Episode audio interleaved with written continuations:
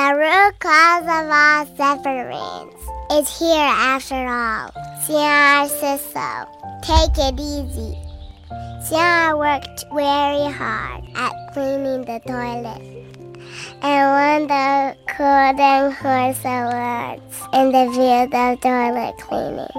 He reported the good news to Shifu. However, Shifu criticized him for it. Ciara could not figure out why. His achievement brought criticism. Maybe I was wrong. Ciara thought to himself and decided not to clean the toilet anymore. It lasted for over half a year, and the toilet got. Shifu came down hard on Ciara again. Ciara asked, Shifu, what is it? I cannot make it right. Cleaning the toilet is not right. Not cleaning is not right either. Shifu replied. Ciara, it's time as you do some reading and thinking.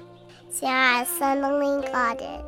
He has since learned to keep an ordinary mind, and everything goes well.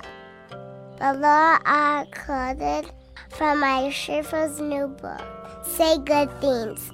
Master Shay Chan's insight on the path to speaking like a Buddha. We speak others' approval of our actions, for we are fundamentally self centered. This is the root cause of all sufferings.